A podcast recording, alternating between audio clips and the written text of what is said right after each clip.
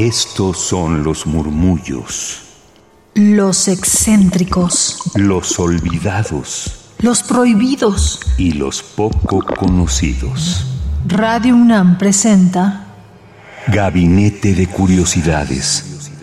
Una galería sonora de memoria y reflexión. Con Frida Rebontulet y sus almas hercianas mis queridas almas hercianas. Estoy muy feliz de poder haber contactado a estas dos cineastas que, bueno, también les he introducido un poco de ellas en un programa de allá de 2020, justamente el 231, donde hablamos de Susana Quiroz e Inés Morales y están aquí ahora para poder entrevistarles. Bienvenidas, si pudieran presentarse, por favor. Bueno, yo soy Susana Quiroz Martínez. Hola Frida, pues mucho gusto por invitarnos. Yo soy Inés Morales Hernández. Muchísimas gracias. Pues miren, de entrada quisiera preguntarles cómo es que ustedes tomaron la cámara, tomaron también la pluma para ponerse a escribir y a retratar todo lo que pues estaba a su alrededor en esas décadas que eran pues prácticamente los 70, 80, pero de ahí comenzó hasta la fecha, que es un trabajo colaborativo que han estado ustedes dos juntas pues desde entonces y a la fecha haciendo documental particularmente y bueno, recientemente también que ya se pudo lograr la película en la cual hicieron el guion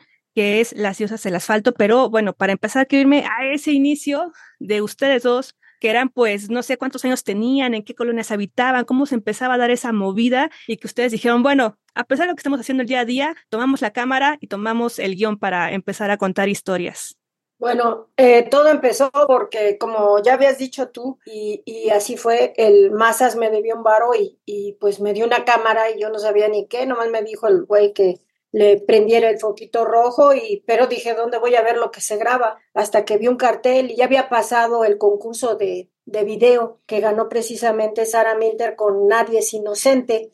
Pero yo años atrás había estado grabando con esa cámara eh, mostrar pues nuestro mundo porque nos presentaban en los periódicos o en, o en las revistas como como los nacos punks o como los chavos banda, este, que nada más hacían desmadre. Y también, si te das cuenta, siempre hablaban de los chavos, ¿no? Y cuando que también ahí las chavas, pues digo, de alguna manera, pues nos, nos hacían invisibles. Entonces, como que también nosotras de alguna manera quisimos, bueno, mi idea fue visibilizarnos antes, cuando éramos este, chavas banda, cuando empezó la onda rocker, este, que éramos grupos de varias chavitas, por eso después fue, fue lo de la diosa del asfalto, que también este, escribió Inés el guion, y en base a una, una anécdota que, pues, que le conté y que se aventó todo el coto la Inés, ¿no? de hacer la historia y que me preguntaba cosas y, y pues su, su, su, mente le dio para hacer toda, armar la historia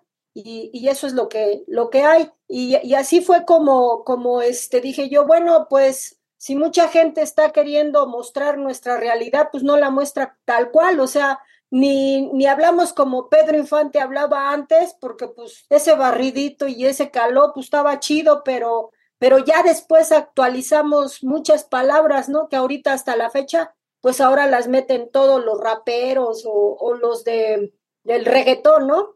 Claro que, digo, a base de, calor, de chiflidos, de miradas, de señas, pues era como nos entendíamos en ese tiempo. Te estoy hablando de los 75 a los 86, 87, que, que es así como, como fue el transcurso. Y pues yo ya no estaba tan chava, o sea, ya estaba rucacia, o sea, ya yo tendría como unos 26, 27, 30 años, no sé, ya no me acuerdo. Este, y, y, así fue, así como, como, como empecé a grabar y dije yo, pues bueno, pues sí, sí, ¿por qué no hablar de, de mi neta, que es mi realidad, ¿no? Que es la que estoy palpando, mascando, enfrentando, digo, porque no fue gratis el, el, el ser chava banda primero y después, este, pues aventarme con esa onda que, que era manejar esa, esa camarita. Y así fue como, como empezamos y ella después pues me siguió el coto. Inés, ¿cómo fue esa, pues ese primer acercamiento? ¿Te invitó? ¿Cómo fue? Y que bueno, hasta la fecha, lo repito, han sido una mancuerna muy interesante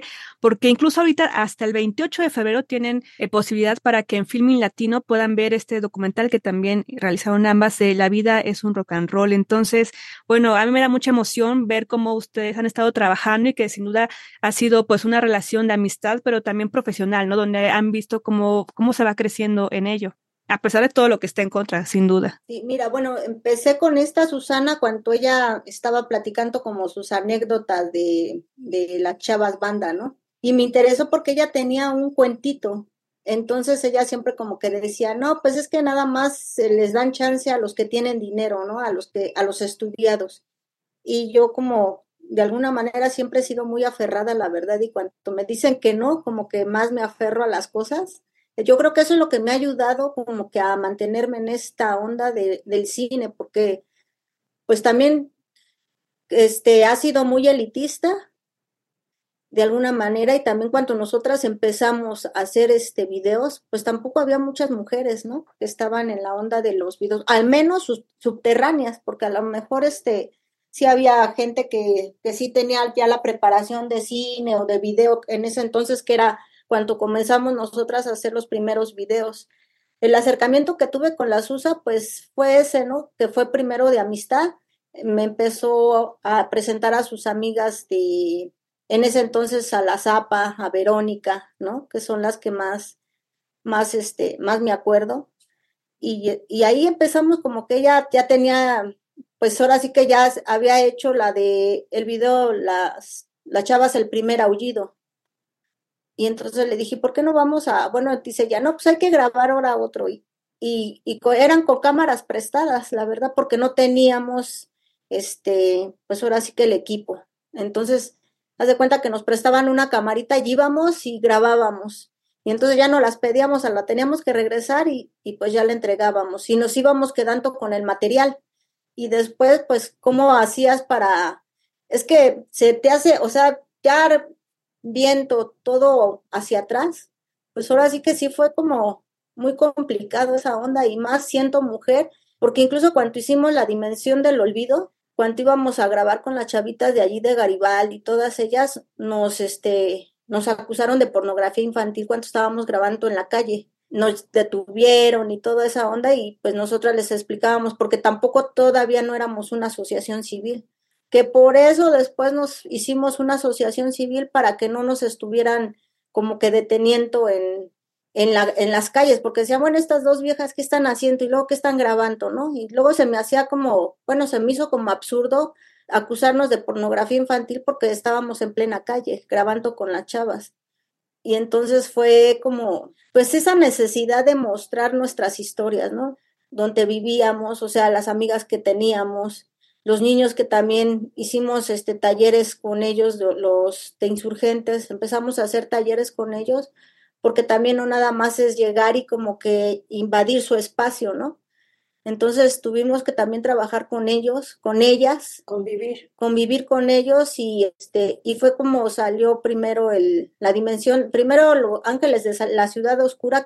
Si no las hacemos nosotras, pues quién las va a mostrar y siempre nos estamos como de alguna manera quejando de decir, no es que no yo ahí no me identifico, yo eh", entonces por eso tomamos la iniciativa de agarrar la cámara y empezar a armar las historias con pues con los amigos, las amigas y como tú también ya te has visto como que ha evolucionado también nuestro, nuestro trabajo en el sentido de que antes era como más alternativo y ya después empezamos a hacerlo más como más profesionalmente con, con equipo más, más profesional que fue la de la de este, la de Tony, ¿no? La de la La vida es un rock and roll. La vida es un rock and roll y de ahí también, ah, también fue, igual una vez nos invitó este Juan Rulfo y Valentina Ledú a hacer los diminutos del Calvario que hicimos con esta, con la Madre Tenebrosa ahí en, el amante furtivo. El amante furtivo, que fue un pequeño, este... Un minuto de cine. En cine, y nosotros ya nos sentíamos realizadas, ¿no? O sea, más dijimos, no, pues sí, sí, sí, ya la, llevamos. Ya la vamos armando. y así ha sido, o sea, te lo puedo, te lo podemos, o sea, así como decir ahorita en tan, en tan poquito tiempo, pero han sido años, como tú misma dijiste, ya son 30 años que hemos estado picando piedra. Nos ha, nos, ahora sí que sí se nos ha dificultado porque no teníamos tampoco los conocimientos de cine hasta también empezar a aprender este, a hacer guiones. Rescato mucho el trabajo que ustedes han hecho porque desde entonces no han parado y han estado, pues eso, documentando las realidades que, como mencionan, siempre se cuentan en otras bocas, en otras voces que ni siquiera lo han vivido o visto. Y qué mejor que ustedes de primera persona poderlo hacer. Y con esto, para ir cerrando un poquito, me gustaría que nos contaran, pues también quiénes son estas personas que, que vemos particularmente en uno de sus documentales, donde se ven que son muchas mujeres, muchas mujeres que abordan tanto el tema del aborto y que no es un tema caduco. A la fecha sigue, como lo mencionaban en el programa anterior, pareciera que no hemos avanzado porque esos temas de hace 30 años, de hace 60 años incluso, son los mismos de ahora. Con eso, pues preguntarles quiénes son estas mujeres que aparecen, son amigas muy cercanas y particularmente también en el otro documental de estas chicas que estaban en la situación de calle, hay una que empieza a dar un discurso, como un, como un poema, como algo. Yo les quiero preguntar, cuando ellas empiezan a hablar, ¿son textos que ustedes eh, asesoraron o ustedes los gestionaron? ¿Y todo ello es de su ronco pecho o ustedes escriban el guion para ellas? ¿Cómo fue eso? Ellas, este, como dices tú, sí son amigas cercanas y ellas les dan, precisamente, o sea, hicimos el documental y hicimos esta onda de, de mostrarlas para darles voz, ¿no? O sea que ellas son las que que interpretan sus poemas, ellas son las que dicen, o sea, nosotras como que nada más las vamos, les damos el tema, las vamos guiando, pero en sí ellas son las que tienen esos, esos temas también que nos preocupan igual a nosotras como mujeres, como tú dices, el aborto, ahora sí que la violencia, ¿no? La injusticia, en, en, el video que dices tú que es las gritos poéticos de la urbe, pues ahí sale la zapa, ¿no? Más chava. De alguna manera todas estamos más chavas. Nosotras, bueno, detrás de cámaras, pero ellas ahí dando la cara. Y es la zapa, es esta, la Magos Punk, es Verónica. ¿Qué más sale ahí? Sale Claudia, Mónica, Verónica, Alicia, este, Olga, este... Hay una de sus compañeras que está justamente como en un acueducto. Cuando estaba destapado el canal del río de los remedios. Y este, y sí, ahí lo que hicimos fue, este, pues yo nada más lo único que les dije es que Inés con la cámara, este, enfocándonos, este, ¿saben qué? Pues tienen que aquí, este, díganme de su ronco pecho qué onda con, con, con esta rebeldía. Ya empezaron a sacar gritos femeninos, gritos de dolor, gritos quién sabe qué y así. Entonces, este, tanto, tanto la Márgara como la Zapa, pues creo que, que si a nosotros, si a nosotros no nos daban chance antes de mostrar nuestra realidad, dijimos, bueno, pues es que esto es nuestra realidad. Por aquí la rolábamos y a veces también varias de, de, las chavas quedaron en estos ríos de agua puerca. ¿no? Una historia triste, un grito desesperado, una calle oscura, un grito olvidado, lágrimas en su rostro, un cuerpo maltratado, una mujer ahogada en un charco de sangre. Ha quedado, alguien la ha atacado, sexualmente la ha violado, físicamente. La han matado. Gritos femeninos, gritos de dolor, gritos femeninos, gritos de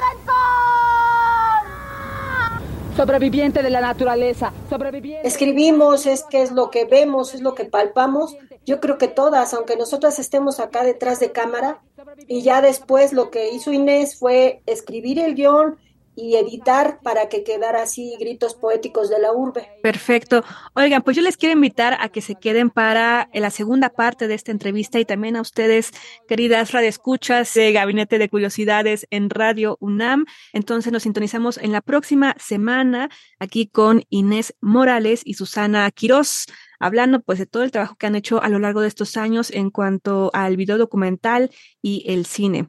Muchas gracias, chicas, y nos escuchamos en la siguiente semana. Gracias a todos y este y pues por darnos el espacio y por, por dejarnos este seguir hablando. Gracias.